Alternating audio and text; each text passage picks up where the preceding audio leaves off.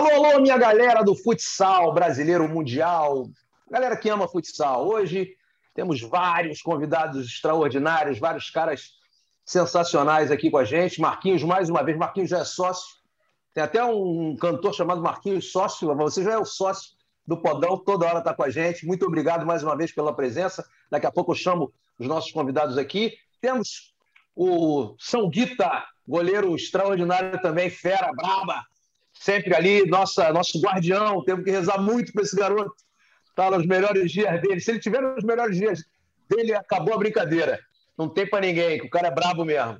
E Capita, é torpedo, é Capita. Eu sei que ele é meu irmão, meu parceiro, e a gente torce muito para que ele é, lidere essa galera para essa taça maravilhosa que a gente tem que pegar, é, tomar dos argentinos. Os argentinos estão jogando muita bola. Vi o jogo contra, contra a Espanha, um 4 a 4 que eles estavam ganhando de 4 a 2 e a Espanha ali, naquela malandragem, conseguiu ali no, no, na bola parada chegar no empate. Mas a Argentina está voando. E nós vamos falar muito sobre isso, com essas três feras, mas eu tenho aqui, antes de falar com o meu fiel escudeiro Flávio de Lácio, que está sempre nessa parceria, eu quero trazer para a galera toda o nosso Vilani, cara. O Guga, ele é fera demais, ele vai, comentar, ele vai narrar o jogo amanhã entre Brasil e Polônia, além de muitos jogos na Globo também. Talvez faça mais um ou dois, eu não sei bem como é que está a escala dele. Vilani é brabo também, está com a gente no futsal. Vilani, meu irmão, que prazer ter você aqui e conte com a gente para aquilo que você precisar. Eu sei que você vai arrebentar nessa nova missão aí de continuar levando o futsal para o mundo inteiro. Tudo bem, meu irmão? Tudo bem, estou super feliz, Marcelão. Um abraço para você, para os nossos craques lá, quase que do outro lado do mundo, no leste da Europa, fazendo a reta final da preparação. Guita, Marquinhos Xavier, Capita, para todo mundo ligado no nosso podcast. Pois é, você já deu o caminho, você já deu a letra. Eu estou entrando num universo completamente. É, completamente eu não digo, porque é futebol, a gente brincou, jogou, acompanha os grandes. Foi céu na diagonal, tô ligado. É, exatamente. Mas eu tenho contado muito com a ajuda de vocês. Eu estou muito feliz. Eu estou muito feliz de conhecer o futsal de perto e incluir no meu é, projeto, na minha trajetória profissional, porque é, é do, do, das grandes modalidades do nosso país, né, gente? É o que mais divulgou aí. Se você parar para pensar das modalidades que difundiram o Brasil no mundo, o futsal é, sem dúvida, tá entre elas e eu estou muito orgulhoso. A, Globo vai mostrar todos os jogos do Brasil é, na primeira fase e tenho certeza que nós vamos até o começo de outubro. Mas vamos aguardar. Eu tenho certeza também, meu irmão. Eu não, eu não consigo pensar em outra coisa. Aliás, eu não sei nem conjugar os verbos que não levem a nossa seleção para esse posto.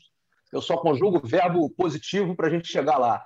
Ô, meu querido Flávio de Lácio, 2.950 matérias hoje, né, meu compadre? Como é que tá aí, meu irmão? Tudo certo, Marcelo. Boa tarde, Vilane, Marquinhos, Rodrigo, Guita. É, estivemos no treino da seleção semana passada, sexta retrasada, produzindo matéria para o Globo Esporte, que vai ao ar ainda. Né? Gostei muito do que vi, o trabalho está tá muito bacana. Né? A seleção dispôs de uma, uma estrutura até então inédita para o futsal, é algo que, que vem engrandecer bastante esse trabalho. Né?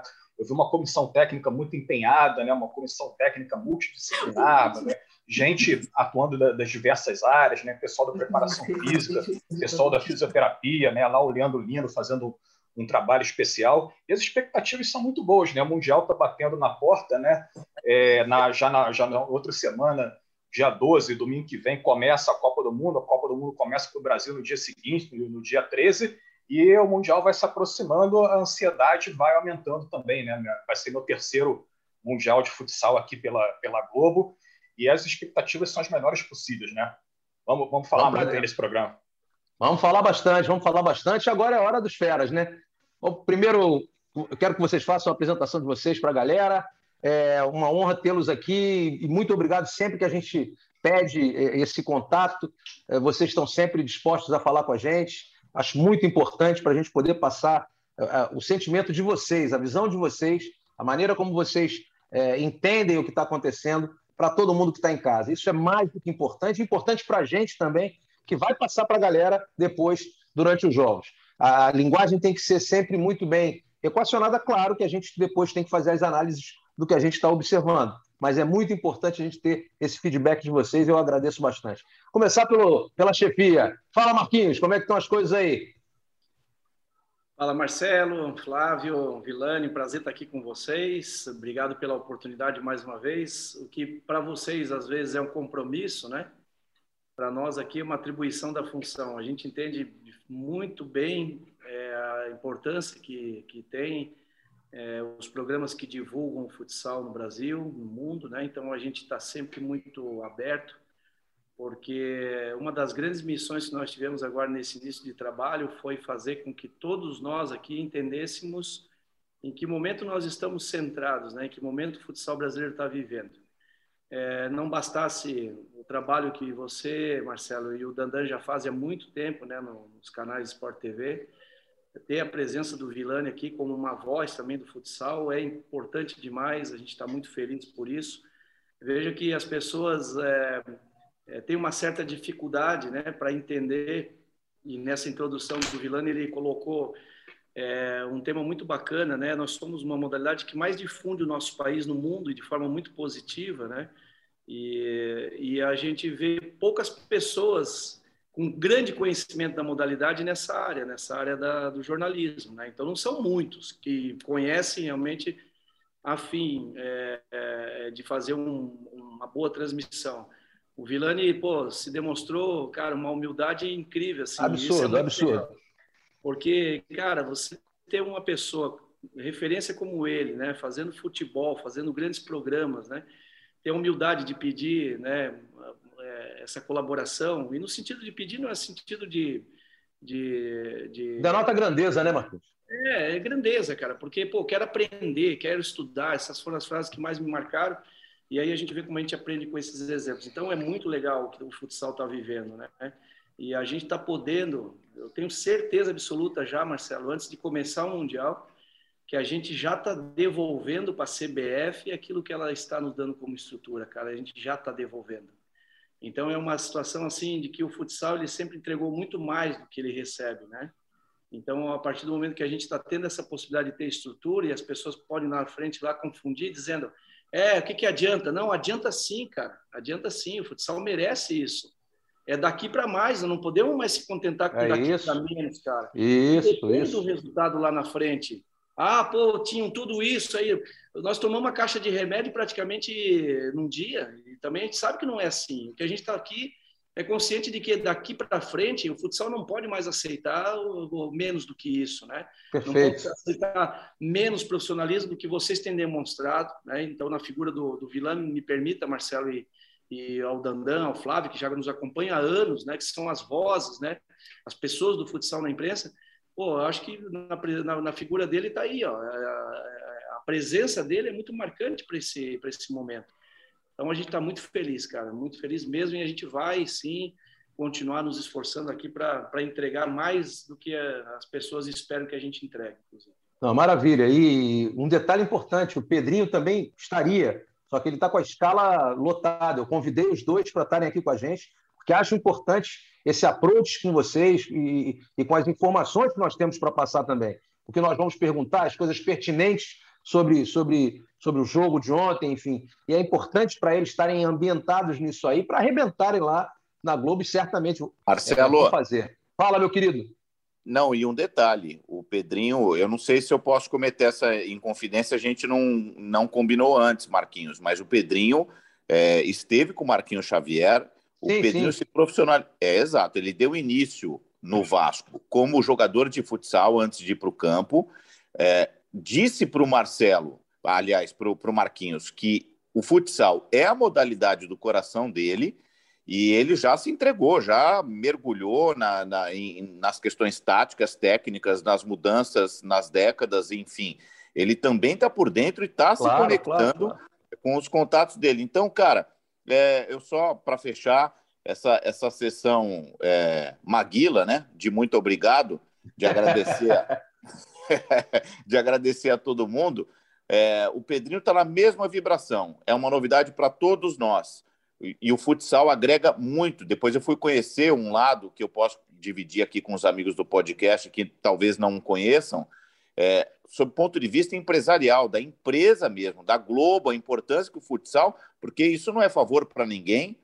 É, temos profissionais do outro lado do mundo defendendo a, a, o Brasil, do lado de cá, uma emissora disposta a transmitir para o Brasil inteiro a, a modalidade. É um negócio importante para a Globo ninguém não tem almoço grátis, né, gente? Vamos combinar em nenhum segmento. Então, é, muito obrigado à parte, porque eu o Pedrinho, principalmente, estamos é, chegando por último. O Marcelo está mais acostumado, o Dandan é craque na, na, O Luiz Roberto já fez, o Kleber Machado já fez. Então, é, daqui para frente, vamos combinar. É negócio e a gente é, tem que acompanhar o, o, Brasil da melhor maneira, com informação, com para não ficar só no oba-oba, né?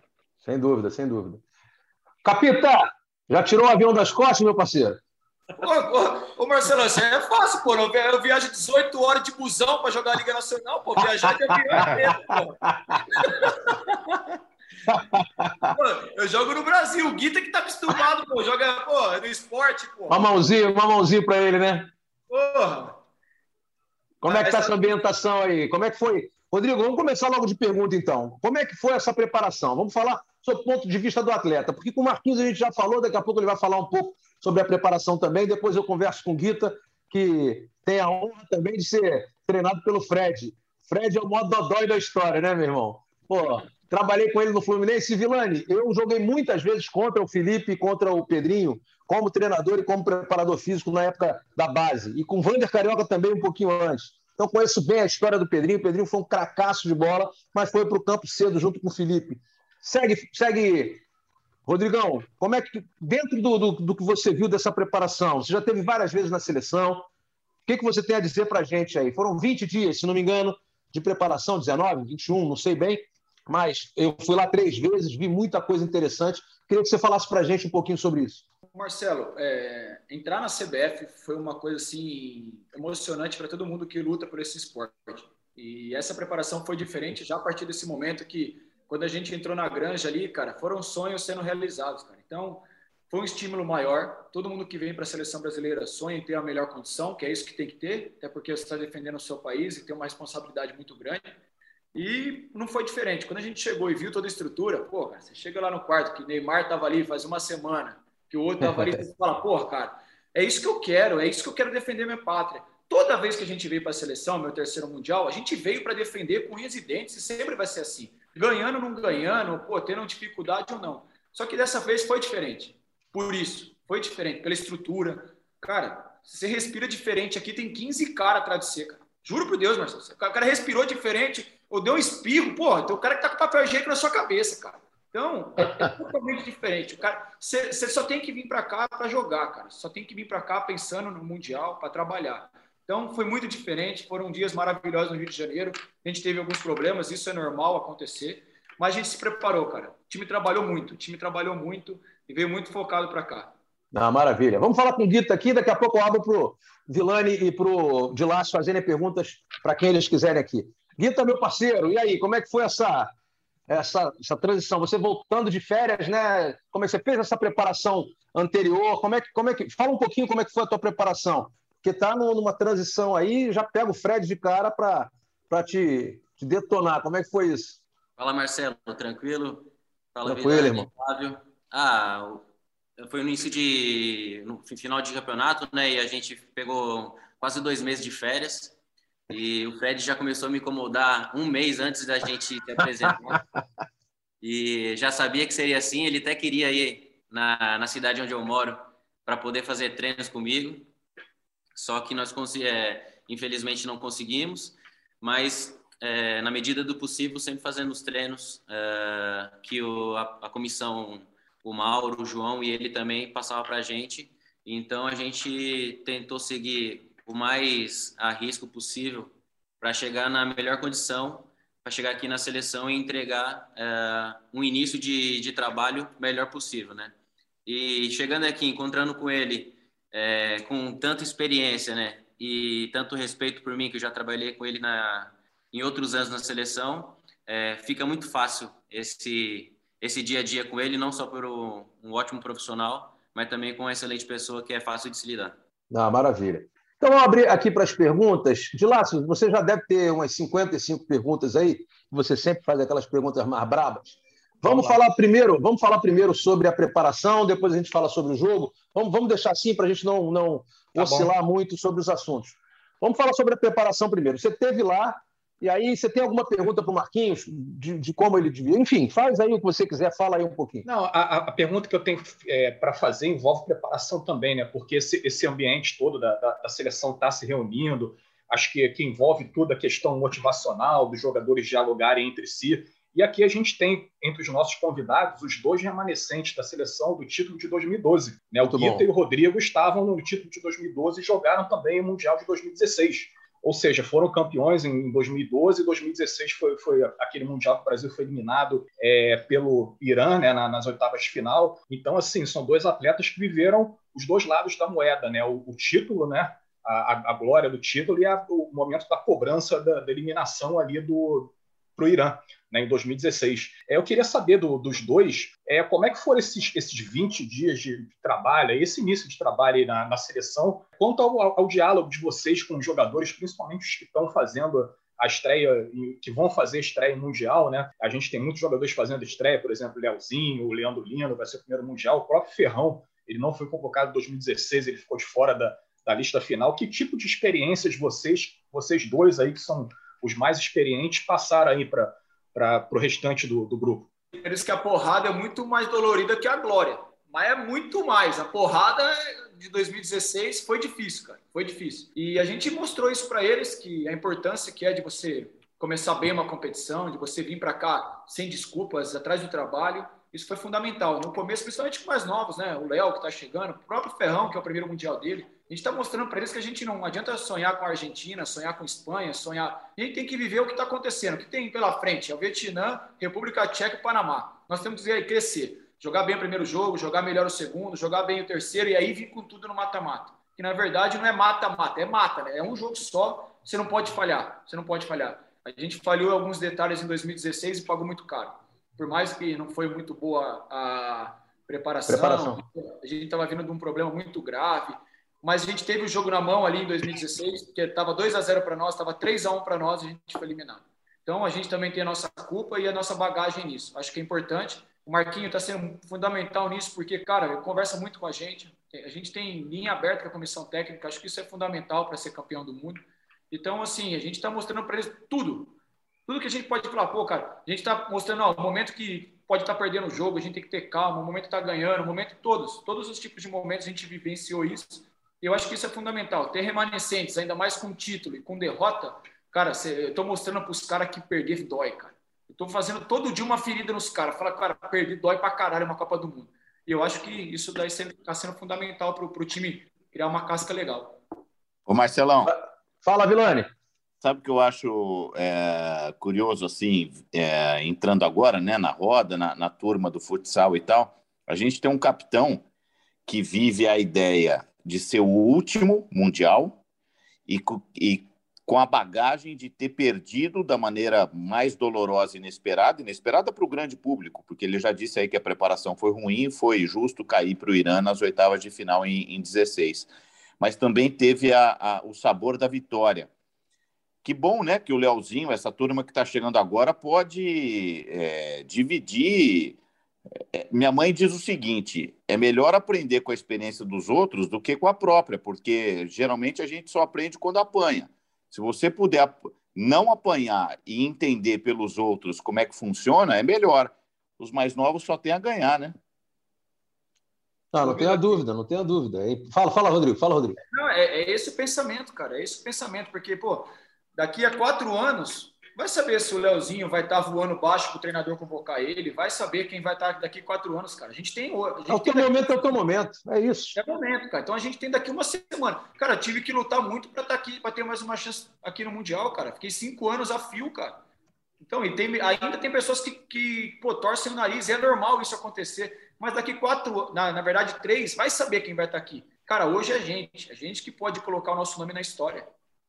É isso, perfeito, perfeito. E o, o Leozinho ainda tem a possibilidade de ter você no, no, no, no clube também, para orientar.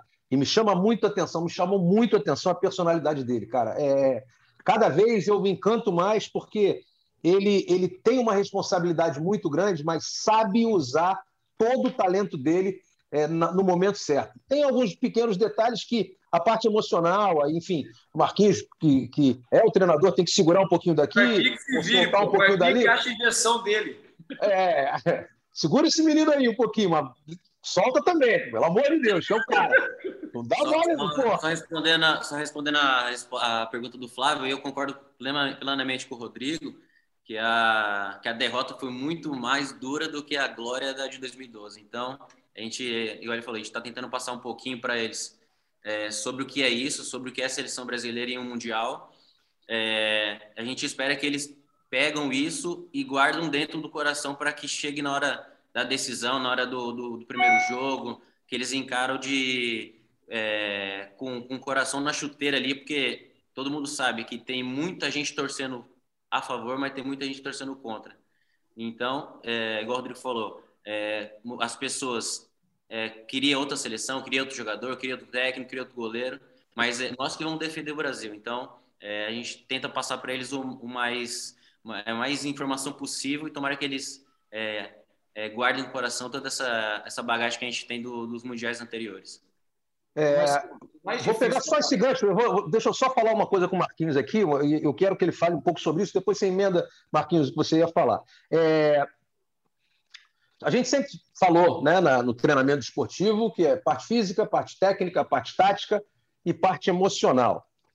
Mas ainda tem a cognitiva. Sem a emocional, a cognitiva não entra. A gente precisa ser inteligente, inteligente emocional e inteligente cognitivamente. Como é que você está trabalhando isso na seleção brasileira? Porque é o mais importante, porque o Rodrigo e o, e o Guita acabaram de dizer da dor que eles sentiram ao perder. E perderam porque não tiveram, talvez, dentro do grupo, talvez por uma preparação mental, por uma, prepara por uma, é, por uma preparação é, diferenciada, é, em detalhes, deixar o jogo passar. Por duas vezes, como o Rodrigo falou, a gente estava vencendo aquela partida e acabou perdendo, em detalhes, em erros que normalmente não se comete. É, eu sei a resposta, mais ou menos, porque tem um profissional aí trabalhando, mas eu queria que você falasse sobre isso um pouquinho. Como é que está sendo, além da parte física, tática, técnica e etc., que tem que ser muito bem trabalhada e foi muito bem trabalhada, como é que está sendo trabalhada essa, essa questão é, desse desenvolvimento cognitivo e também emocional da galera? Bom, Marcelo, boa pergunta. É, a gente a gente, quando foi, foi, foi delinear o planejamento da, da, da seleção, a gente se questiona sobre várias, vários aspectos, né?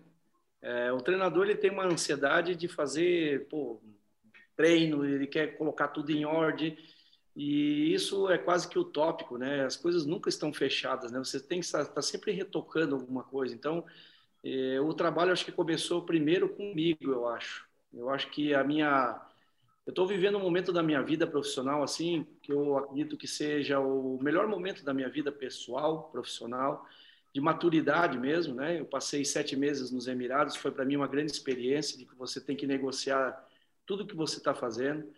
Então a minha preocupação na montagem dos ciclos, né? Quando foi fui determinar como é que nós íamos dividir os ciclos, de que forma eles seriam, eu tinha preocupação do tempo de convivência, né? porque o tempo de convivência ele gera um desgaste, né? A cobrança, a pressão por fazer as coisas acontecer. Eu sempre fui um treinador muito marcado assim pelo perfeccionismo, né? E ter que fazer as coisas do meu jeito e ter que fazer as coisas é, como elas estavam ali, como elas eram propostas. Eu sempre fui muito é, lidei com muita dificuldade com derrota, com a frustração às vezes das coisas não acontecerem. E eu fui trabalhando muito isso é, eu nem tenho ajuda de nenhum profissional, acho que foi a vida que foi me ensinando mesmo e que as coisas elas vão acontecendo de forma natural. A gente tem que ter paciência para as coisas, né? E hoje a gente está quase fazendo aí 30 dias de confinamento, confinamento mesmo, Marcelo, confinamento mesmo. Nós tivemos a perda da folga que nós tínhamos lá no Rio de Janeiro para ver a nossa família. Nós saímos de casa com a, a mala da roupa para vir buscar algumas outras coisas ou para deixar outras tantas e a gente não foi entendeu? A gente aceitou isso, a gente entendeu que isso era em benefício do grupo. Então, esse grupo começou a ganhar pô, muito antes. E eu tenho certeza, Marcelo, que depois desse Mundial vocês vão, vocês vão saber de muitas coisas que aconteceram nos bastidores, de muitos, de muitos desafios que nós enfrentamos, e nós queremos que isso tudo permaneça com a gente, porque isso vai fazer parte depois da, da do, do, do, do, novo ciclo, né? É, porque a gente não quer desculpa. Então a gente está aqui numa harmonia, cara, muito legal. Eu acho que isso é proporcionado muito mais é, da relação do treinador, da comissão com os jogadores, do que propriamente qualquer outro ambiente externo. A gente está se respeitando muito. A gente sabe que é importante demais para o Brasil ganhar esse Mundial. A gente quer ganhar, mas, cara, a gente está dentro de um jogo. É preciso entender que é um jogo, cara. É preciso entender que é um jogo. Então, paralelo a tudo que está acontecendo aqui, a gente está vivendo, cara. A gente está vivendo internamente. A gente está, pô, a gente tem um ambiente extremamente descontraído. Eu, pô, eu, assim, eu tenho um carinho muito grande por muitos que estão aqui. Outros é uma relação mais profissional, porque eu não tive contato, mas, pô, carinho, assim, admiração, respeito. É, e eu sei que eles têm por mim também. Né? Todos eles são treinados por grandes treinadores, eles, têm, eles estão em grandes clubes. Mas é um momento, assim, de curtir, sabe? De curtir isso. Então, a gente está vivendo cada passo. O Rodrigo foi muito feliz na colocação. Não tem Espanha, não tem Portugal, não, não quero saber de nenhum desses caras. Meu foco é Vietnã, República Tcheca e Panamá. É isso que a gente está vivendo. Então a gente aprendeu aqui a tirar um pouco dessa angústia de final, porque a final só é dia 3, né? Ninguém vai fazer a final sem jogar a primeira fase. A gente quer, sabe, aconteceram erros no jogo, depois a gente pode falar, que são importantíssimos para nós porque a gente tem pego os erros e não tem transformado em grandes problemas. A gente tem pego o erro e tem tentado conversar para a gente acertar. Então, cara, eu falo assim que é, o trabalho a nível de emoção é, mental, cara, é, é a contribuição, é a parcela que cada um está dando aqui para manter o ambiente muito suave, muito tranquilo e muito profissional, o que é importante dentro de uma seleção, dentro de qualquer clube. Ah, perfeito, perfeito. Vamos começar a falar do jogo então, de Lácio.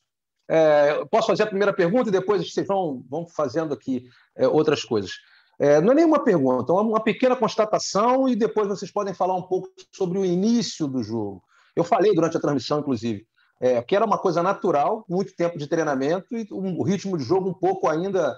É, nenhum, né? Um pouco não, nenhum ritmo de jogo, porque estava todo mundo correndo, treinando, e estava correndo demais, sem é, é, respeitar um pouco, talvez, é, é, essa, esse equilíbrio emocional. Talvez a ansiedade tenha sido um pouco além. Claro que a gente não pode tirar o mérito da Polônia, que marcou muito bem, que veio com tudo para cima. Mas eu queria saber, Marquinhos, é, o que foi conversado no, no intervalo do jogo para que o time pudesse voltar um pouco mais centrado? O terceiro quarteto eu achei que já estava um pouco mais. É, talvez por, por estar assistindo é, aos outros dois, teve um pouquinho mais de equilíbrio no primeiro tempo. Mas depois, quando voltou é, para o segundo tempo, o time já voltou com uma com, mais antenado, mais ligado no adversário, mais ligado no que estava acontecendo. Explica para mim um pouco, destrincha isso. O que lá de trás também pode falar um pouco sobre isso. Então, é, a gente esperava tudo isso, né? esperava que a nossa ansiedade para jogar iria atrapalhar um pouco, e é tudo está tudo dentro de um protocolo, é natural que isso aconteça mesmo. E o, o, treinamento, por mais que você tenha tido um tempo suficiente, né, vamos dizer assim, dentro de um programa de treinamento de uma seleção para o Mundial, ele é, ele é considerado suficiente, né, satisfatório. É, a gente acaba que em muitos treinos, né, talvez ali uma semana, você faz uma. Você destrói um pouco daquilo que eles sabem do jogo para reconstruir alguma coisa. Então, é, o Guita não está acostumado a jogar e fazer determinadas funções, porque no esporte ele faz aquilo que o treinador dele pede. Então, de repente, aqui eu quero de um jeito diferente. O Rodrigo é a mesma coisa. Então, hoje você tem que fazer uma reconstrução disso. Então, isso leva um tempo, você perde praticamente ali quase metade das sessões tentando fazer esse, esse realinhamento, né? Quando você chega no jogo, você quer fazer tudo aquilo que você treinou. E aí vem o engano, né? É, pô, a gente viu que a gente estava sofrendo um pouco, a gente estava passando, a gente acabou de terminar uma sessão de vídeo aqui, a gente viu que a gente estava saindo sem função nenhuma, que a gente tem que encontrar uma função, que existe um movimento para encontrar a função, existe ali uma, uma organização para a gente jogar de forma mais estruturada, que tem muita liberdade para eles jogarem dentro da individualidade deles. Eu sou um treinador que gosto de deixar eles livres para criar, então o meu, o meu ataque é realmente no processo cognitivo, eu quero que eles tomem decisões mais rápido, mais inteligentes, que eles, eles acertem mais do que errem, né? Embora eles vão errar e a gente tem que se proteger sempre do erro. Mas talvez, é, talvez eles esperavam uma bronquinha no intervalo do jogo, né? Assim, cara, lá vem o cara, lá vai encher o saco. Pô, eu não fiz isso, porque eu estava consciente de que a gente ia passar por aquilo.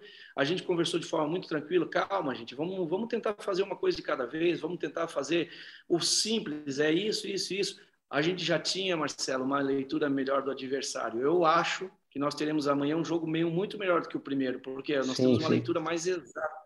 Né? Por mais que você tenha aí o departamento que analisa os jogos, que traz informação para a gente, enfim, nada substitui o time do momento. É aquele, aquilo ali que vale. Né? Olha, o, pô, baita jogo Argentina e Espanha. Não me serve de nada. A Argentina jogou contra a Espanha e a Espanha jogou contra a Argentina. Não foi Espanha e Brasil, nem Brasil sim, e sim, Argentina. Sim.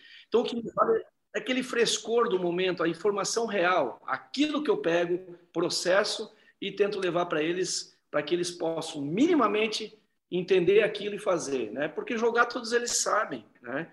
É, e muito. O que a gente precisa é fazer uma colocação pontual para que eles possam se libertar. E o próprio tempo, olhar de fora, você fez uma observação aqui muito inteligente a terceira, a terceira formação, né? vamos chamar assim, eu não gosto muito de formação, mas vamos chamar isso de terceira formação, é, ela entra mais suave no jogo. Por que, que ela entra mais suave? Porque a primeira ela estava preparada para estrear, para começar. A segunda sabia que já tinha um nível de informação e a terceira já entra sabendo tudo que está acontecendo, porque a gente está ali no banco também trocando informação. Então é muito melhor, é muito mais fácil, né? Claro. No sentido de performance, né? É, e tudo isso faz parte do, do contexto. Então você você também testa, por exemplo, num nível de alto estresse, como é que aquela formação inicial se comportou. Eu achei que mesmo com os erros, com umas... Sim, sim, sim. Marquinhos. Muito bem. Foi lá, fez o gol, perdeu algumas oportunidades, teve paciência, sofreu o gol rapidamente, um golaço, foi um golaço. Né? A gente não Como Ceado, eu falei na transmissão. É, o cara chutou para qualquer lado, pô. nunca perdeu isso. daquele jeito. Pô. É, é, e assim, Marcelo, que, por isso que eu falo, a gente a gente tem um departamento buscando informação, não tem um chute desse oh, cidadão em um jogo. Não, não chutou nada, pô. Não Só chutou um para arquibancada, para tudo quanto é lado. Tem uma imagem, é, a imagem dos, dos, dos, dos companheiros dele botando a mão na cabeça. Os caras não acreditaram. Não, tá maluco. Os caras querem botar porque exatamente isso. E aí você pô, o Guita cuida que ele vem aqui, ele vai finalizar. O Guita nem sabia, né? Tomou uma bola na gaveta lá que a bola. O Guita nunca tomou um gol desse, nunca na vida. Na minha vez, na minha vez ele tomou. tinha, tinha que ter comigo, né? Pelo amor de Deus. O cara nunca chuta. Quando chuta, é o ângulo ainda. O Vilani queria falar uma coisa. Vilani, fala, pode falar, meu irmão. Não, eu, eu pensando já projetando a própria Copa do Mundo, é, esse é um raciocínio pegando como base o primeiro amistoso contra a Polônia, que pode ser aplicado ali na, no Mundial, logo mais à frente, ou seja, eu preciso dos cascas de início para tocar na bola, fazer o jogo assentar, e, e, e, daí por diante eu posso colocar, enxertar a molecada, ou quem às vezes nem é moleque, mas emocionalmente sente mais. É, um, é uma premissa. Começo o jogo com quem aguenta o tranco.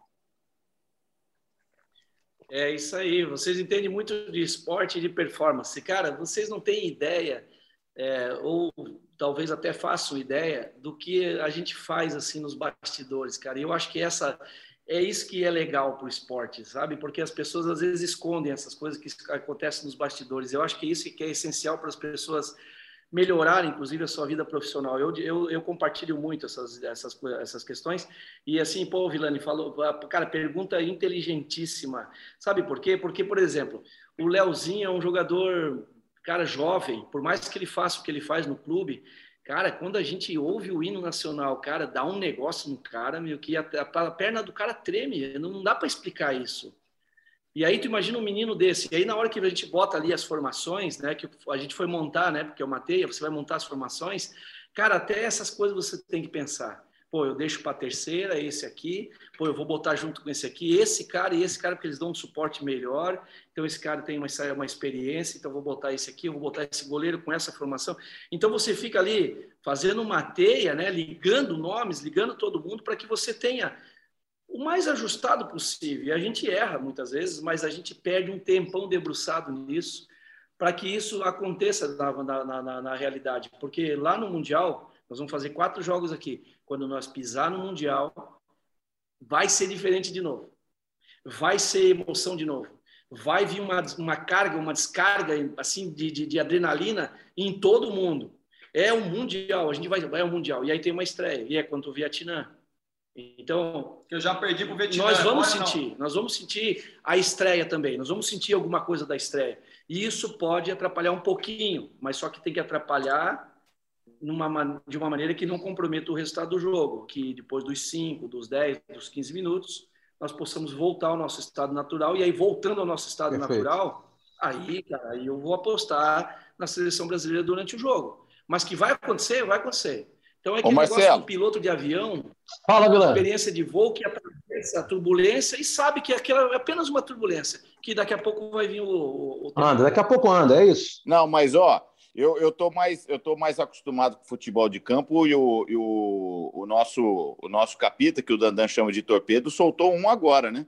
O Brasil já perdeu do, do Vietnã quando? Vietnã. 2013. Ó, 2013, né? 2013. Não, e é importante, porque. Dandan, chama de, Dandan chama de torpedo, não, Marcelo chama de torpedo. É, o Ele torpedo e o torpedão. Já ouvi vários. Tô, tô assistindo o vídeo do Dandan e do Marcelo Rodrigues a, a dar com pau aí faz duas semanas. Deixa eu contar. É que, não, que o pessoal desavisado como eu, que vê a geografia do futebol e tenta transportar agora para o Mundial, pode quebrar a cara, hein? Porque vocês estão falando de Irã. A Rússia é pelotão de elite. É Portugal. Ah, tem Cazaquistão, tem, tem muita gente. O Uzbequistão agora, é, eles, eles estão arrebentando aí, fazendo amistosos excelentes, ganharam de Portugal. Quer dizer, chega no Mundial, as coisas podem mudar um pouco, mas a gente não pode esperar moleza, entendeu? A gente tem que passar isso. A gente tem que passar que a moleza não existe, cara. Acabou essa, essa história de vou chegar lá e vou atropelar. Pode acontecer de atropelar, e, e nós temos condição para isso.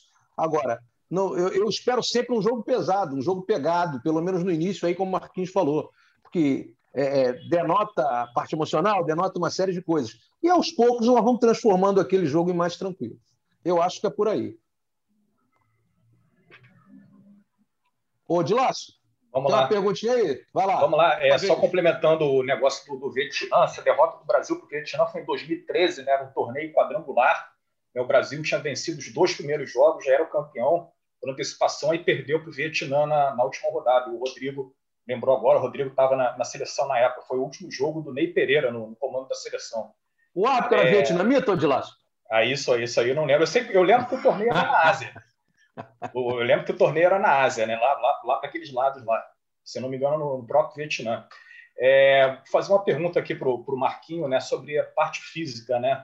A seleção está tendo aí quase um mês para treinar, né? E a gente sabe que tem aquela diferença né, do atleta que vem da Europa, né? Que está tá vindo de época de, de, de, férias, né? Aquele, aquele meio de ano lá que, que o jogador fica parado e os jogadores daqui que estão no, no, no, no, auge da, da temporada, né? No, no, auge da parte no ápice da, da, da, parte física, né? Quando eu fui no treino lá da, da seleção, observei a, a comissão técnica bastante preocupada lá em em monitorar a frequência cardíaca do, do jogador, né, fazendo testes físicos. Eu queria saber como é que está a seleção na parte física. Já, assim, a comissão técnica já conseguiu dar uma, uma, uma nivelada entre o pessoal da, da Europa e o pessoal da, da daqui do, do, do, Brasil? Como é que está isso aí?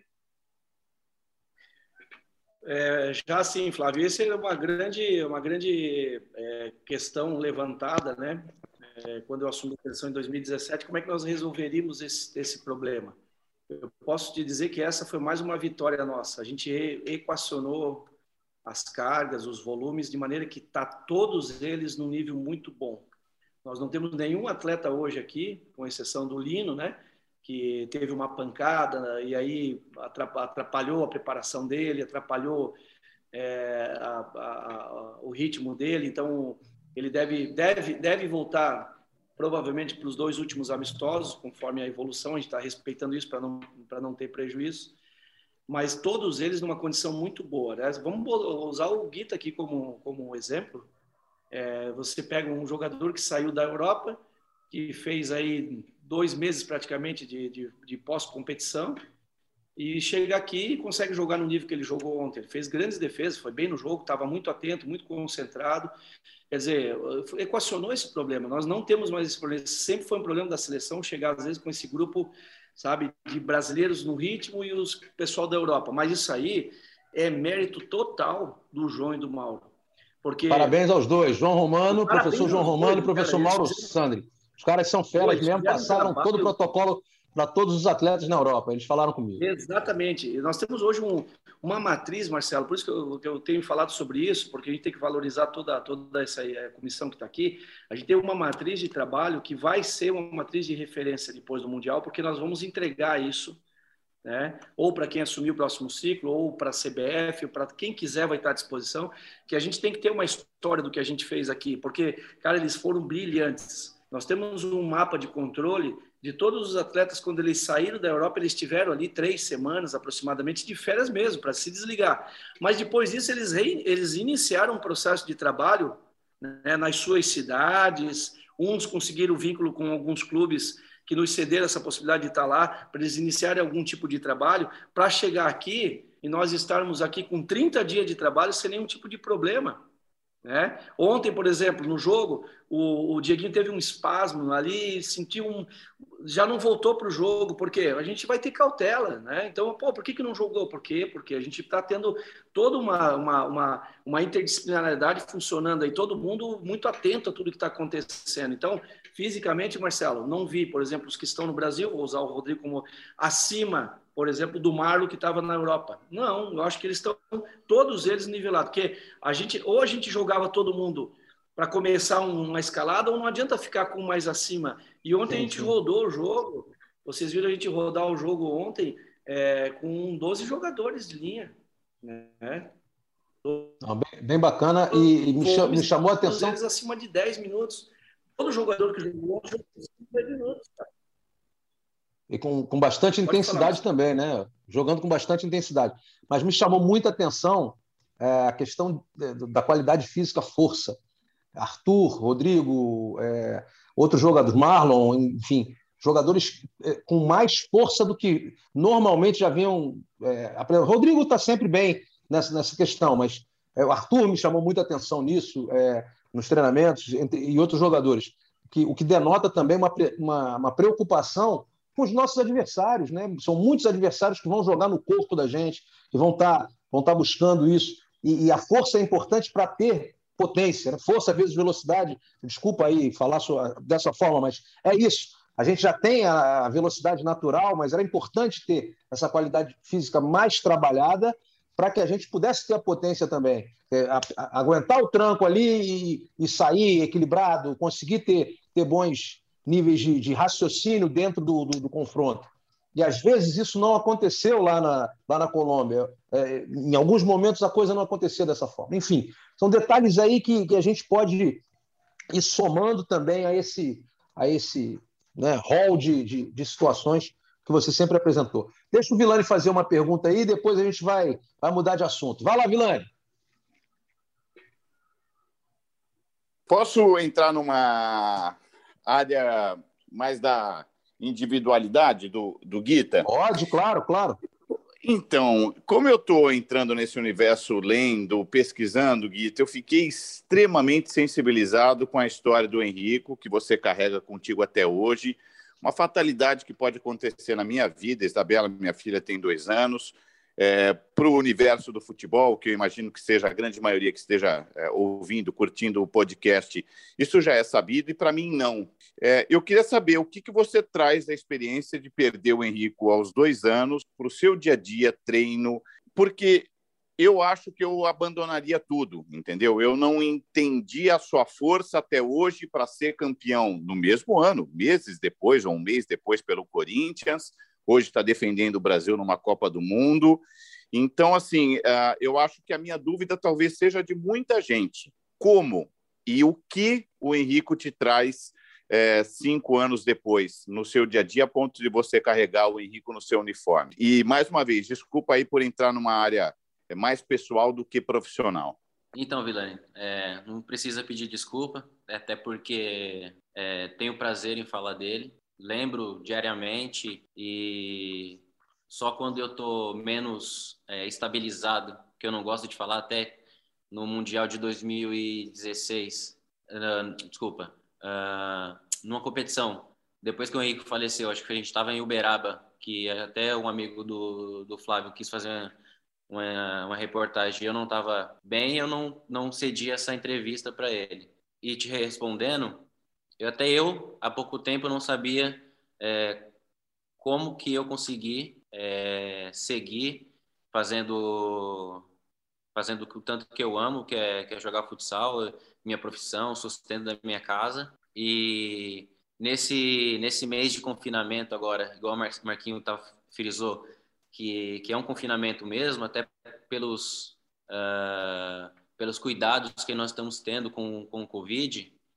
E eu procurei uma ajuda de um, de um amigo que é, que é psicólogo, que aqui na seleção também tem, mas é, tem o, o doutor Edu até que me ajudou também bastante nessa questão, mas você tem que ter muita é, confiança e tranquilidade para falar com, com, com a pessoa e liberdade, né? E pela, ele também conhece minha história, conhece o que aconteceu e eu pude entender que o que pela minha história desde, desde quando eu era criança, o futsal ele não ele se tornou na minha vida não um trabalho, é, se tornou a minha diversão. Então quando eu entro em quadra, eu tenho a responsabilidade, tenho é, muitas coisas atrás, mas é, no fundo, no fundo, eu entro para me divertir. Foi girada em torno disso. Então, é, uma das coisas foi isso, que eu, é, eu, eu segui jogando porque me faz bem, é meu remédio, é meu antidepressivo, é, é minha, é, é meu combustível. E, e, e também tem uh, a responsabilidade de manter a minha, a minha casa em pé, né?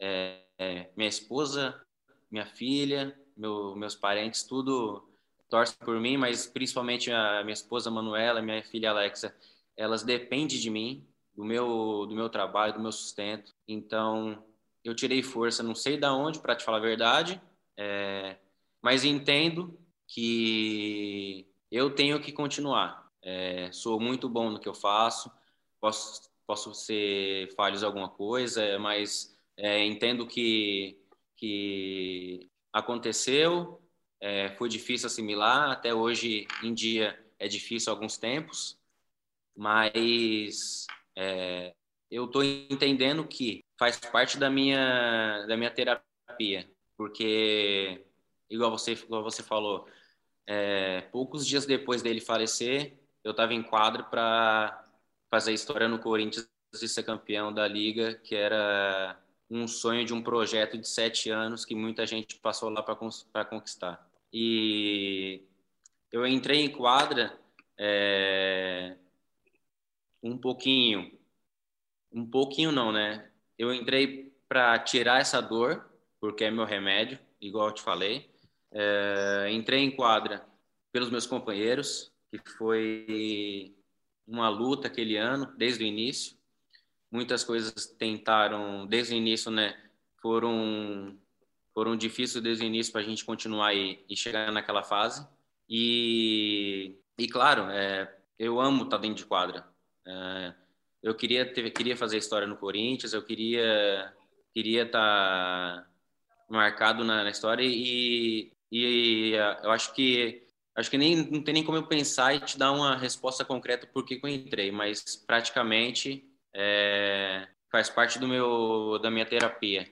É um remédio para mim estar tá lá dentro, até hoje é e não, não como você vai é, fazer as transmissões, não me não me deixaria triste, acho que deixaria muito feliz não só eu, quanto a minha esposa, de você lembrar o nome do Henrico, porque eu carrego ele comigo onde que for, diariamente está nos meus pensamentos, na minha esposa também, tem no meu braço e quando eu faço uma defesa, antigamente eu só agradecia a Deus que eu aponto o dedo para cima, né, que é um, uma marca minha, e hoje em dia também eu aponto para ele lá em cima, porque ele tá, tá lá com certeza torcendo por mim.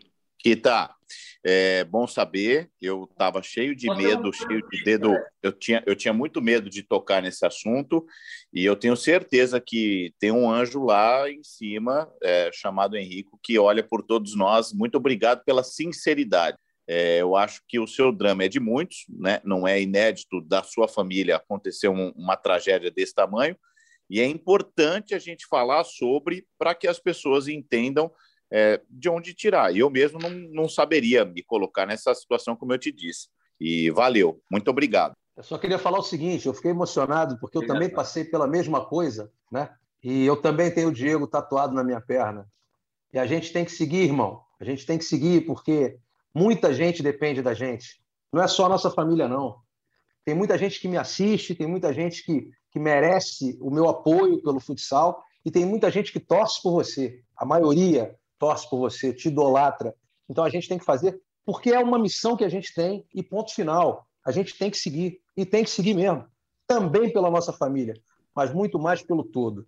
E você foi grandioso demais quando aconteceu. Eu queria te abraçar, eu queria pegar um avião para te abraçar e não podia porque tinha que trabalhar, é, porque eu sei exatamente o que você passou, porque eu passei. Então é, é, assim mesmo, é um dia de cada vez e vamos, vamos para a luta, vamos, vamos lutar e vamos fazer as pessoas gostarem daquilo que a gente faz, daquilo que a gente representa. É, é. E eu acho que é isso que você tem, tem de sobra e vem fazendo com muita categoria. Por isso eu te admiro demais. Beleza? Vamos falar de outra coisa para a gente não se emocionar aqui. vamos falar. Vamos que vamos, vamos que vamos. Vamos falar do jogo. Marquinhos, tem uma porção de gente jogando aí, Marquinhos. Tem visto esses jogos aí? Ou tá deixando só para os caras da, da, da análise de desempenho?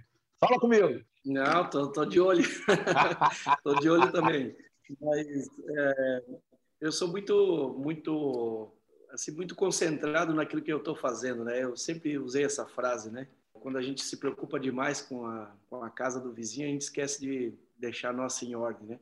Então, mesmo que eu esteja olhando, não estou olhando daquela forma, é, vamos dizer assim, mais cirúrgica, né? Porque para isso tem pessoas aqui que estão colaborando também e eu estou olhando de forma mais superficial, como se estivesse assistindo um jogo. É claro que volta e meia você está concentrado em alguma coisa que aconteceu e aquilo passa uma informação. Mas o foco total realmente é nos adversários que a gente vai ter, né? Vietnã, República Tcheca e o Panamá e também os adversários dos amistosos, porque o que a gente está vivendo aqui, na verdade, nada mais é do que um exercício de é, atuação, correção, atuar novamente, ver o quanto você conseguiu corrigir de um jogo para o outro, avaliar as questões físicas, enfim. Então a gente está simulando, né? Os quatro amistosos, eles simulam várias coisas. E quanto mais problema nós tiver, estivermos nos quatro, é melhor. E a gente está tá sendo tão abençoado, né? Que o que nós precisávamos ontem também aconteceu, né?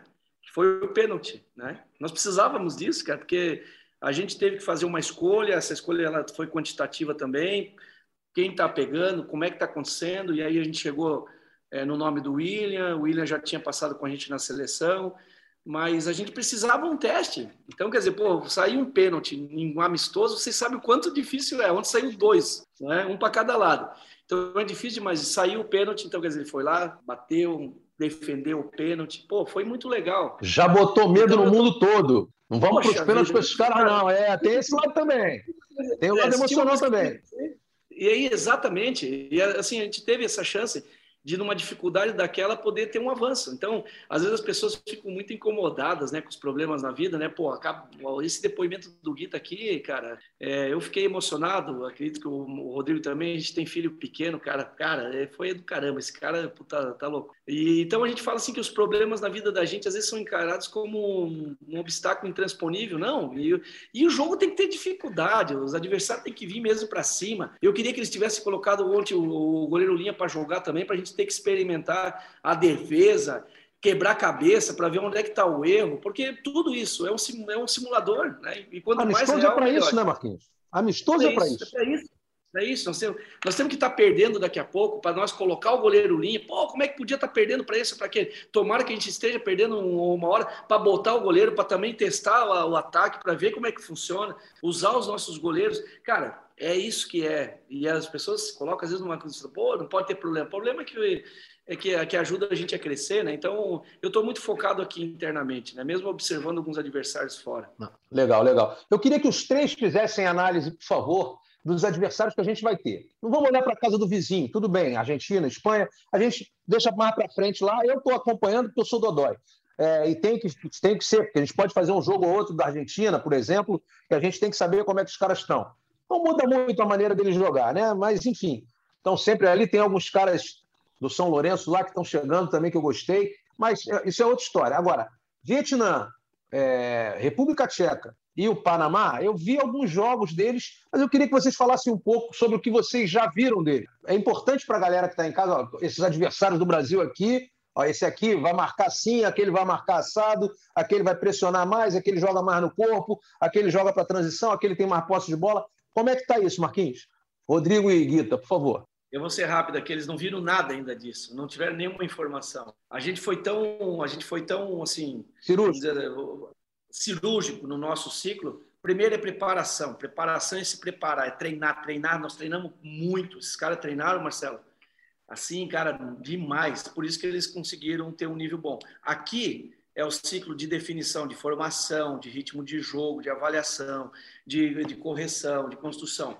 Quando nós nos aproximarmos da Lituânia, que deve ser na próxima semana, então a gente pensou, para não confundir, porque senão vira muita informação e aí a assimilação, a acomodação das informações, elas são difíceis, porque a gente está tendo que mudar de roupa para a festa de amanhã. Porque houve coisas no jogo de ontem né, que não podem ser repetidas amanhã. Então imagina o nível de informação Sim. que eles receberam aqui em uma hora de, de sessão. Então, quer dizer, daqui a pouco vem Vietnã na cabeça deles, vem, vem República Tcheca. Não, não, não. Quanto mais eles experienciarem essa relação de ter que se ajustar ao que está acontecendo, vai ser melhor para nós todos. Né? Então, uhum. assim que nesse momento eles vão receber as informações, porque elas já estão todas coletadas. Né? Não, maravilha. Ô, Dilato, faz uma pergunta para eles aí. Vamos lá. É, Marquinhos, é, quando você assumiu a seleção em 2017, na época ainda era CBFS, teve uma pequena transição para a CBF, mas voltou para para a CBFS, você falou em fazer um trabalho a longo prazo à frente da seleção. Né? Na época, você falou em dirigir a seleção no, no Mundial de 2020 e continuar também até o Mundial de, de 2024. Eu queria saber, com essa mudança aí com a entrada da, da CBF, isso está mantido? Tem, tem alguma, alguma conversa sobre isso? Você é, vai continuar no, no próximo ciclo? Ô, Dilante, ele tem 15 propostas, mas eu acho, eu espero que ele fique. Quem dera. Vai, pode falar? Ai, ai. Não, Mas, ó, assim, vou ficar quieto. Eu, eu, como eu mencionei antes, eu estou no momento da minha vida pessoal, profissional, assim, muito legal, de maturidade mesmo, sabe? Nada mais me, me tira muito do eixo, entendeu? Eu, eu gosto do meu trabalho, eu fico feliz, às vezes, de um treino, as coisas acontecerem, o que foi proposto, eu fico feliz de ver no jogo coisas que nós treinamos e que já aconteceram, eu fico feliz de, da mudança de comportamento de alguns atletas, porque isso não é ruim, eles têm um comportamento dentro do clube, aqui eles precisam ter um outro comportamento e eles se esforçarem e mudarem. Eu estou feliz por essas coisas, eu não estou mais pensando, é, eu não estou pensando assim a longo prazo mais, e também não estou pensando em perpetuar no cargo da seleção. Né? É, o meu vínculo com a CBF termina no dia 5, exatamente no dia 5 de outubro. Né? Eu não tenho nenhum tipo de conversa com a CBF e também não pretendo ter nenhum tipo de conversa. No dia 5 de, de, de, de outubro, eu entrego meu, o meu cargo e aí vai depender deles. O cargo de treinador da seleção brasileira não pertence ao Marquinhos Xavier, pertence à CBF, entendeu? Então eu não tenho essa, ah, eu vou, porque isso vai atrapalhar nas minhas decisões. Eu tenho certeza que dentro da quadra, quando você está sob influência de emprega, emprega, emprega, empregabilidade, você acaba tomando decisões que, ah, então eu, eu a minha conduta aqui é, fazendo aquilo que eu acredito que tem que ser feito, falando as coisas que eu, que, eu, que, eu, que eu acredito que tem que ser faladas, cobrando as coisas que eu acredito que tem que ser cobradas, sem nenhum tipo de impedimento. Né? Cabe à CBF, no final do ciclo, avaliar e aí a gente pode sentar e conversar sobre futuro. Né? Antes disso, se também terminar o meu ciclo, sendo campeão e terminar meu ciclo, e eles optarem por uma outra direção, muito bom, parabéns, vou continuar torcendo e vou fazer diferente do que, eu, do que, do que fizeram comigo eu vou entregar tudo o que foi feito, porque foi feito um trabalho muito grande de saneamento, é, de monitoramento de atletas, de preocupação com a base, quem está vindo, para que nós tenhamos em 24 e em 28 um ciclo também vitorioso. Eu, tenho, eu aposto muito, Marcelo, Vilani, Flávio, no ciclo de 24 e 28 pela potência que nós temos agora e pela renovação que outros países vão ter que fazer e nós já estamos fazendo antes disso. Então eu aposto muito, né? E até acabo me colocando em risco dentro desse mundial, né? Nós vamos ter aí 12 jogadores debutando no Mundial, mas alguém precisava fazer, como eu falei, eu fiz. O futuro, cara, cara, depois do depoimento do Guita aqui fica tudo muito mais fácil. Cara, eu só quando eu, eu, eu só fecho o olho, penso na minha esposa, nos meus filhos, na minha família, cara. Nenhum título, nada na minha vida é mais importante que essas pessoas. Eu estou indo lá porque eu tenho prazer, tenho, pô, eu adoro o que eu faço, é paixão, é terapia, né? É, que como o Guita falou muito bem aqui, no momento de estresse, porque você que isso provoca de repente um estresse nele, mas ele falou de coração aberto. É isso que eu quero viver, cara. Viver coisas boas na minha vida, sabe? Sem rancor, sem mágoa, sem nada. E o futuro pertence ao, ao homem lá em cima. Futuro é a taça na mão do Rodrigo, meu irmão. Vamos, vamos que Vilani, fala comigo. Eu falei para vocês, né? Falei que eu ia ouvir. E que grandeza, né, cara? Eu eu tô mais acostumado com futebol de campo, com futebol em si, é uma vaidade, né, gente? Pô, é, um escondendo coisa do outro e que é, esse é meu inimigo, o técnico rival, e o Marquinhos dizendo que vai entregar tudo que o que vai fazer com o próximo do ciclo, o que não fizeram com ele, que é, é trazer tudo mastigadinho de um ciclo, né? Para você aí você faz a renovação. Tá chegando o Leozinho, o Rodrigo tá indo embora. E a vida é assim, né? A lei natural das coisas. Eu estava aqui prestando atenção e refletindo sobre tudo isso. Eu, eu vou ser bem sincero, eu estou mesmo na, na, muito mais na condição de, de espectador, de ouvinte, né, para aprender. Eu estou super satisfeito com o papo, estou curtindo. Se vocês tiverem mais perguntas aí, Marcelo, é, Flávio, fiquem à vontade. Eu tô, eu queria antes de mais nada, antes de me despedir, de dizer mais uma vez obrigado. Estamos juntos, muito juntos na, na Copa do Mundo. Pô, maravilha, Vilani, é um é um ganho para a gente, né, cara? É uma qualidade, é uma energia aí na, nas transmissões e certamente vai arrebentar, vai passar muito isso para a galera também. Dilas, faz uma pergunta para eles aí. Eu tenho, eu tenho 50 perguntas, mas vai embora. Enquanto eles, ah, eles não estão é, com sono, estão no fuso. Uma, uma, uma, per, uma pergunta. Estão confusos. Acho que deve ser mais de meia-noite lá, né, pelas minhas contas. É uma pergunta para o Rodrigo. Né? A gente sabe da importância do, do capitão da, da, da, seleção brasileira, né? Quando, o Brasil foi, quando, quando, o Brasil foi campeão mundial, né? todas as vezes o capitão teve uma participação muito importante. Eu, eu ressalto aqui a, a, atuação do Vinícius no, nos mundiais de 2008, 2012, né? Foi um líder dentro e fora de quadra. Eu queria saber do, do Rodrigo é, como é que surgiu essa, essa liderança dele na, na, na seleção atual era uma coisa assim que ele, que ele já almejava para a carreira dele, porque ele conviveu com outros líderes né, ao longo da seleção, conviveu com, com Vinícius, com o Falcão. Né? Como é que surgiu o Rodrigo líder? Rodrigo Capita, né? Vou ser bem sincero, Marquinhos. Vou mentir não, cara. Eu não consigo mentir, pô. É, a gente, eu sempre fui no clube, o capitão para as equipes que eu passei, e aqui na seleção brasileira eu aprendi muito, né? Vinícius, que eu peguei a era toda dele, depois a era do Falcão.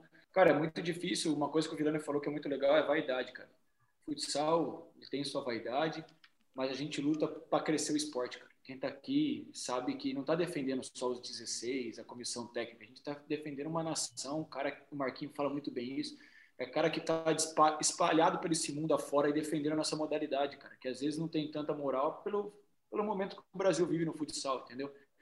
Então a gente está defendendo muitas pessoas, muitas pessoas de verdade, cara. Não é só. A gente quer. Às vezes eu fico pensando, será que eu quero mais ser campeão mundial por esses caras que precisam mesmo do que para mim. Outro dia eu parei para pensar isso, cara. Chega a ser uma loucura, mas, cara, a gente, você não sabe a, a, a luta que foi para conseguir uma estrutura, cara. A gente lutou muito para estar nisso. O Marquinho foi o responsável, foi muito responsável atrás disso. É, outras pessoas foram responsáveis. E, cara, é, a gente tem isso daí, igual o Marquinho falou. A gente pegou esse remédio aí faz, exemplo, três dias, né? Porque faz 30 dias que a gente está tendo estrutura. A gente vai ter que cara, fazer que se potencialize esse remédio. E a gente, eu sempre fui um cara que sempre lutou pelo esporte. E eu lembro que a gente foi fazer um amistoso é, em Jaraguá, né, Marquinhos? É, Jaraguá depois, e depois Tubarão. Jaraguá e Tubarão, aí depois teve dois, duas lesões no nosso time, a gente ia jogar em algum outro lugar, é, duas lesões, o Lino e o Marcel machucaram, a gente ia ter um jogo de mata-mata, e o Marquinhos falou, Rodrigo, eu quero que você vá para Tubarão. Falei, claro, Marquinhos, pô, estamos na seleção, tô aqui, nós vamos junto, cara. Pô, vai entrar cara agora que não é, vambora, vambora. Chegou lá, cara, falou, ó, vem aqui no quarto, cara. Falou assim, ó, você vai erguer a taça comigo, você vai ser meu capitão. E para mim foi, cara, a gente sempre sonha em chegar na seleção brasileira e você ser líder de uma seleção brasileira, cara, é uma responsabilidade muito grande, cara. E ter a confiança desse cara aqui, cara, tudo que ele faz e fez pro esporte, Eu não tenho o que falar, cara. Então, eu devo minha vida. Eu vim para cá, cara, para dar minha vida por ele, cara. Para dar minha vida pelo, pelo Brasil. Se eu vier aqui jogar um minuto, cara, se eu tiver que ficar ali fora só para incendiar o jogo, só para pegar o cara no hotel, só para colocar o Leozinho focado no negócio que ele tem que fazer, cara, estou disposto. A gente tem que estar tá disposto a ser campeão, cara. Entendeu? A gente tem 16 atletas aqui que são os caras do time deles. São os caras, são os caras que sobram, que são decisivos no time deles, cara. Só que aqui vão jogar cinco, e depois vão jogar mais cinco, e talvez não jogue por Copa do Mundo toda, cara. E tem que ter muita cabeça, muita liderança para saber o momento. E, e, e, acima de tudo, a importância dele, cara. São 16 caras importantes. Às vezes o jogo não vai pedir aquele cara, mas a fora de quadro ele vai ser importante de alguma maneira, cara. E a gente tem que estar tá isso. Para ser campeão, passa por isso. Então, a série do Fred também, quando ele apresentou o Capita, tipo, quebrou muito paradigmas, né? O Guita me conhece há muito tempo, já trabalhou comigo, então as pessoas que não trabalhavam comigo, até o Marquinhos, né, Marquinhos? Pô, falava, pô, esse cara deve ser um escroto do caramba, não sei o quê. E, e depois trabalhando junto a gente vê que é diferente, né, cara? A gente quer só defender nossa camisa, defender quem tá com a gente. Ah, bacana, bacana.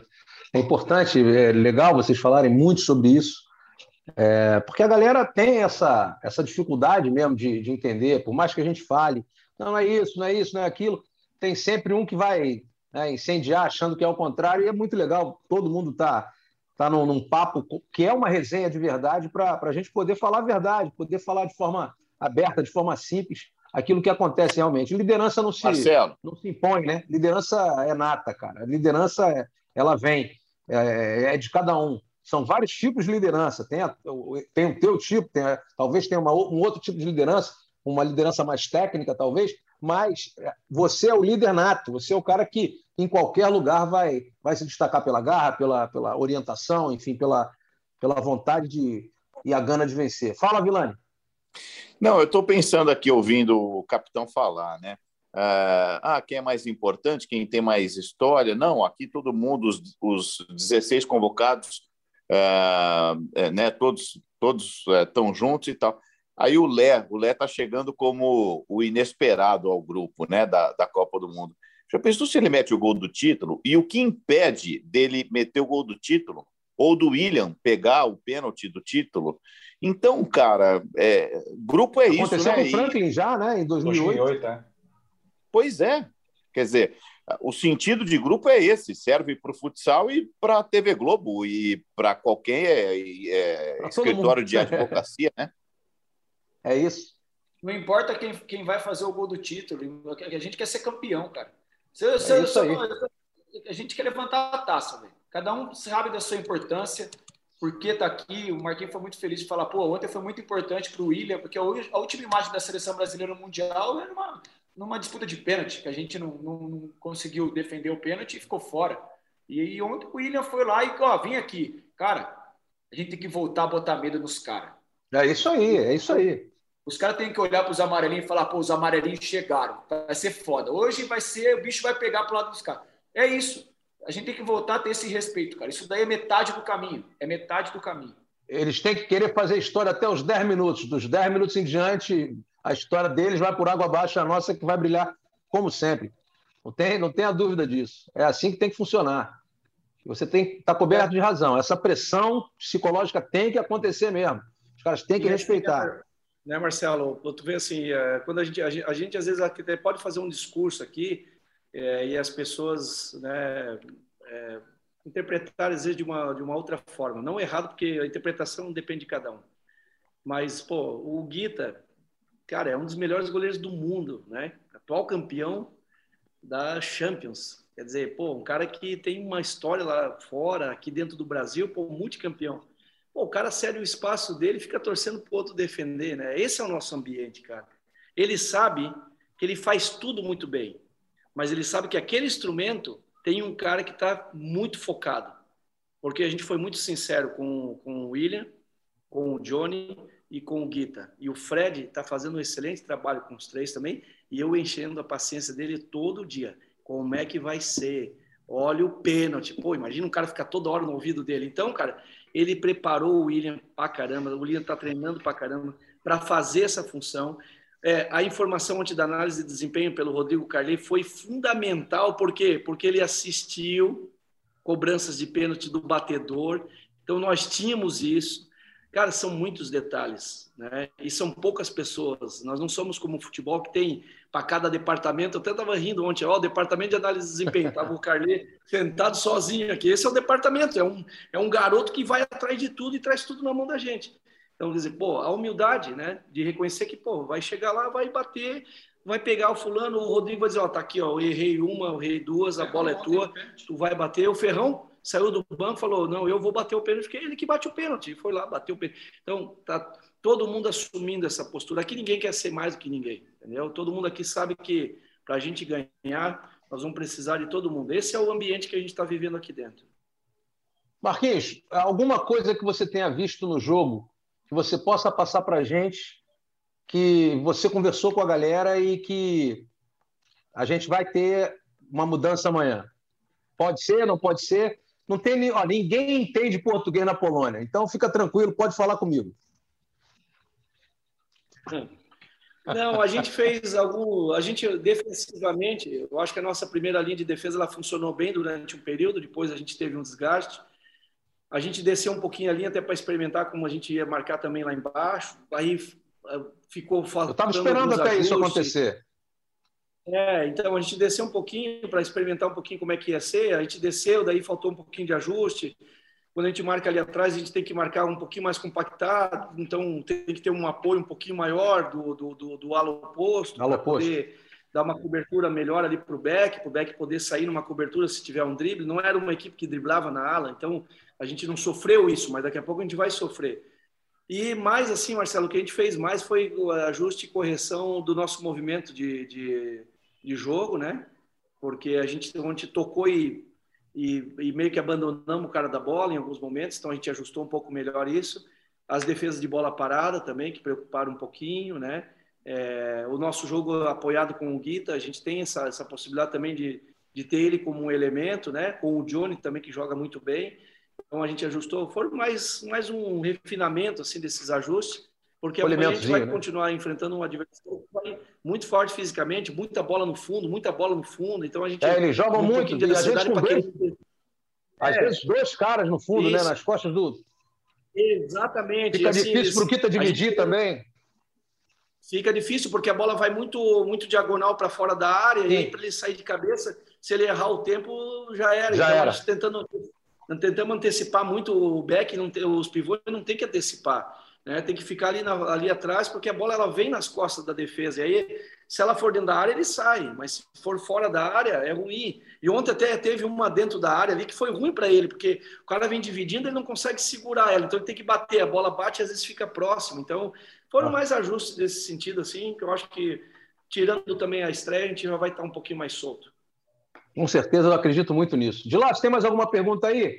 Vamos liberar os caras que eles têm que dormir. Amanhã tem jogo, irmão. É, acho melhor liberar os caras, né? Amanhã, amanhã tem jogo.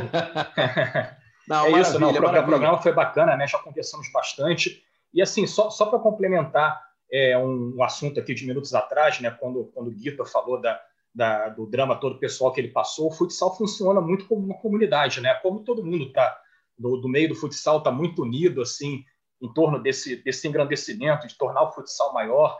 Né? Eu, eu acho, eu, a, visão que eu tenho assim é que a comunidade do futsal sempre se une nessas horas difíceis, né? Eu digo isso porque há uma semana o Xuxa, jogador que, jogou, que jogou na seleção brasileira mundial de 2016, está no Joinville, e perdeu a esposa, né? A esposa de 38 anos, vítima de Covid. E o que se viu na rede social foi uma, uma enxurrada assim de mensagens positivas, todo mundo dando força. E, e assim, o, o, futsal funciona muito dessa forma. O Dandão usa muito esse termo, né? Da comunidade do futsal né? O futsal se une muito assim né, nesses momentos difíceis. Né? Teve, teve também a, a, o que aconteceu com Douglas Nunes né? há dois anos atrás, que ele, que ele acabou falecendo vítima de um, um ato de violência urbana, a comunidade toda do, do, do futsal se, se uniu em torno disso. Então, o futsal trabalha muito com essa cabeça. É claro que existem as rivalidades né, dentro de quadra, as desavenças, mas no final está todo mundo ali junto pelo mesmo objetivo e quando alguém está tá passando aí por um, um, momento mais difícil, né, um drama, viver um, um, uma, uma, grande tristeza, a comunidade toda se junta ali para tentar levantar a pessoa, para passar uma mensagem positiva. Né? Eu acho isso muito bacana do, do, do, futsal, que o futsal tem essa, essa bandeira assim, de, de ser uma comunidade. E, e, e é isso, energia, né? E que essa energia positiva né, mire é. na seleção brasileira para Isso com certeza. Todo mundo possa, todo possa receber vai... essa energia, a gente vai fazer todo mundo vai ajudando pra... todo mundo. É, e é mais ou menos é. isso que acontece no momento de mundial, né? Tá, tá, todo mundo aqui. É claro que tem jogador que deve estar chateado por não ter sido convocado, mas é, é claro que tá todo mundo torcendo pela seleção, né? Todo mundo aqui no, no Brasil quer esse. Agora eu vou reforçar aqui esse octacampeonato, né? Campeonato não é octacampeonato né, Nexa, campeonato não é octa, né? Porque existe toda uma polêmica lá, os mundiais da é, FIFA. A gente não trabalha na FIFA, pô, nem na CBF, a gente pode falar o que a gente quiser. É, Para mim, o Brasil é sete vezes campeão, campeão mundial, né? Cinco pela FIFA dois pela FIFUSA, né? Que eram os mundiais antes da, da FIFA. E vamos torcer bastante aí para esse octa vir aí, a partir da, da, da, outra semana. É isso, minha galera. É, eu estou muito feliz também, Marquinhos. É Rodrigo e Guita, pô, muitíssimo obrigado pela presença de vocês. Antes de falar, antes de dar a palavra a vocês, para vocês se despedirem da galera e passarem uma mensagem, tem muita gente que assiste ao nosso programa, ao nosso podcast, Toque Sai. Eu vou me despedir do Vilani, me despeço também do Dilácio, aí passo a palavra para vocês. Vou, falar, vou começar com o Vilani, que pô, me deu essa honra aqui de participar, cara. Muitíssimo obrigado. Amanhã vamos estar juntos, vamos arrebentar nesse jogo. Vamos tirar onda, Vilani. Você é carudo, hein? É, eu, eu que te procuro, peço uma força, peço uma ajuda e você fala que eu estou dando essa boiada para você. Amanhã nós estamos juntos neste sabadão. Eu vou cobrar tudo que o Marquinhos Xavier disse, que precisa evoluir do primeiro para o segundo jogo. Mas, assim, é, tecnicamente, cobrança, resultado à parte, gente, muitíssimo obrigado por toda a atenção. Estou é, apaixonado por tudo isso que está acontecendo, esse ciclo de é, treinamento, semanas, infraestrutura para os caras poderem trabalhar. A gente vive, vamos combinar, a gente vive num país em que a grande maioria que chega aos Jogos Olímpicos é de guerreiro, cara. Então, assim, pô, que legal que o futsal alcançou né, o, o mais alto nível na preparação, com o apoio da CBF agora entrando de cabeça. Ah, é por imposição, politicagem da FIFA, não importa o que era a, a CBFS, não importa, é, é, um, é uma nova fase e muito obrigado, muito obrigado mesmo por pegarem na minha mão como se eu fosse mesmo um nenenzinho e, e, e porque sou, mas eu acho que lá no, no começo de outubro eu vou terminar a jornada mais forte por causa da ajuda de vocês. Marcelão, um abraço. Guita, Tamo junto. bom jogo para você, Capita também, Marquinhos Xavier, Ferrão, Piriri, Pororó, a todos os nossos 16 lá, no, lá na Polônia. Ô, Vilani, você falou que é um nenenzinho, mas quem está comendo papinha sou eu. ah, oh, meu Deus do céu. Que fase, meu garoto, que fase, rapaz. O, ca o, cara fez uma, o cara fez uma cirurgia que só pode comer papinha, ver se papinha, pode. Papinha, papinha, papinha. Ah, Tô pegando a comida dos bebês aqui da, da rua, aqui, do, do prédio. Um abração, gente. Obrigado. Valeu, valeu, Vilani. De lá, meu camarada, quantas matérias você vai fazer com essa entrevista de hoje aí?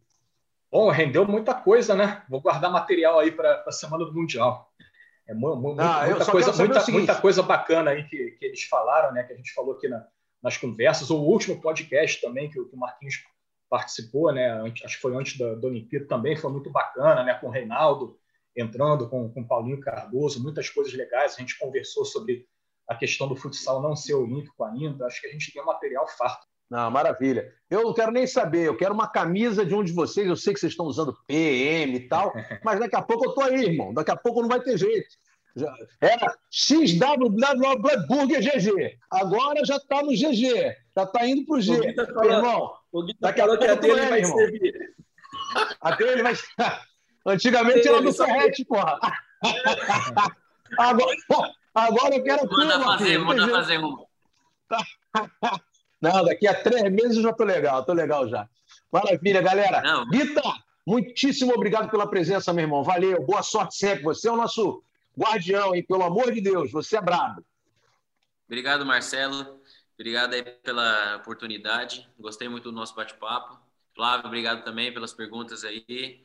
Tamo junto, precisando. Só contar com a gente. Maravilha, maravilha. Vai, Capita!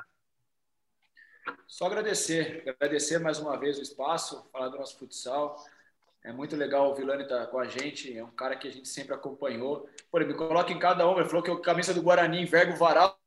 E, e, e só meu irmão é o Guarani em casa, pô, é da ponte do enverga o varal.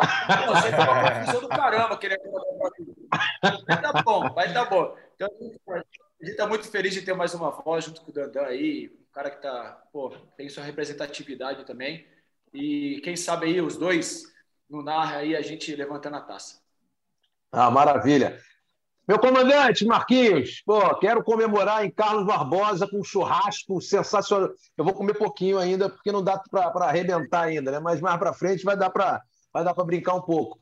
Né? Chamar o Paludo, chamar aquela galera toda lá de Carlos Barbosa naquela pelada, mas com certeza com, com o Capita levantando essa taça, meu irmão. Boa sorte. E vai comer pouquinho, e vai comer pouquinho nem aparece, então. É, é, igual, é igual com os meus preparadores que falam assim, pô, hoje tem que dar um treino leve. Eu digo, vai dar vocês, então, que eu não sei dar treino leve. Marcelo, cara, antes de tudo, assim, fazer um registro aqui é, de solidariedade ao, ao Xuxa, né? Ele foi, claro. ele fez parte desse ciclo, então deixar um abraço para ele, que Deus conforte a família porque a gente sentiu muito assim no dia, cara. Todo mundo aqui tem, tem um carinho por ele, alguns tinham uma relação muito mais próxima, né?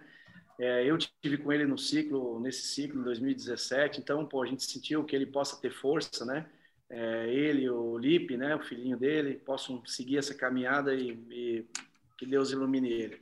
Fazer um agradecimento especial, eu gosto de nominar sempre as pessoas, né? Pô, agradecer especialmente aí ao Paulinho Cardoso e ao Ferretti, né, que são meus auxiliares, que estão me ajudando aqui nesse processo todo. O Ferretti não está com a gente aqui na Polônia, mas a gente fala todo dia, todo instante, ele está acompanhando, manda informação, manda mensagem, manda o que ele está observando. Então tem sido um, é, o meu braço direito também. O Paulinho tem feito um trabalho muito bacana aqui. Então a gente tem que agradecer essas pessoas. Eu mencionei já o Carlê, mencionei o Fred, mencionei o Mauro e o, e o João, o Ayrton, que é o nosso roupeiro, o Kleber, que é o nosso fisioterapeuta, cara que faz um trabalho assim para colocar. Esse, é, esse é monstro também, hein? Esse é brabo. Nosso departamento médico é, pô, doutor Pedrinelli, doutor Reinaldo Martins e o Kleber são fantásticos, né? O Ayrton, que é o cara que cuida da gente, né? Cuida de tudo aqui, tá sempre no suporte. E, cara, o Reinaldo, né, cara? O Reinaldo é um cara que suaviza o ambiente, cara. É, é resenha o tempo todo, muito legal trabalhar com ele. E a gente tem uma comissão aqui fora de série, o doutor Eduardo de Silo, que é o nosso o nosso psicólogo, que também não está conosco aqui na Polônia, mas está acompanhando tudo. Então, cara, a gente tem que agradecer, agradecer pelo que está acontecendo e garantir às pessoas que nós vamos dar o melhor de todos nós. Tomara Deus que a gente possa lá no dia 3 estar nessa final, ganhar essa final e voltar com esse título para o nosso país, que vai ser muito importante, tá? Abração para todos, sucesso, fique com Deus. É isso, minha galera. Hoje foi maravilhoso. Três cracassos aqui, Rodrigo, Guita e Marquinhos Xavier. Vou tentar, vou conversar com o Reinaldo, vou conversar com vocês também, para a gente tentar fazer um rodízio dos atletas. Tem muita gente que a gente ainda não, a gente ainda não bateu esse papo. Tem amistosos, tem jogos. Eu vou tentar fazer mais podcasts também. Vou combinar com o Dilácio os horários aí. A gente vai se falando para tentar trazer o máximo de, de informação de outras pessoas também, que a gente sabe, nem sempre a gente tem esse contato, né? O pessoal está na Espanha, está tá ali, está aqui. É, fica difícil pelo horário da gravação também, mas a gente quer muito falar com todo mundo e dar a oportunidade de todo mundo falar. Muito obrigado a vocês três, obrigado também ao Vilani, meu querido irmão Flávio de Lácio. E é isso, minha galera. É futsal na veia, vamos para dentro. O Brasil vai ser campeão do mundo mais uma vez. Vamos que vamos. Daqui a pouco estamos na Lituânia. Amanhã tem jogo, hein? No Sport TV, uma da tarde, Vilani e Marcelo Rodrigues nessa transmissão para vocês. Sport TV 2. É isso. Até a próxima, minha galera. Valeu!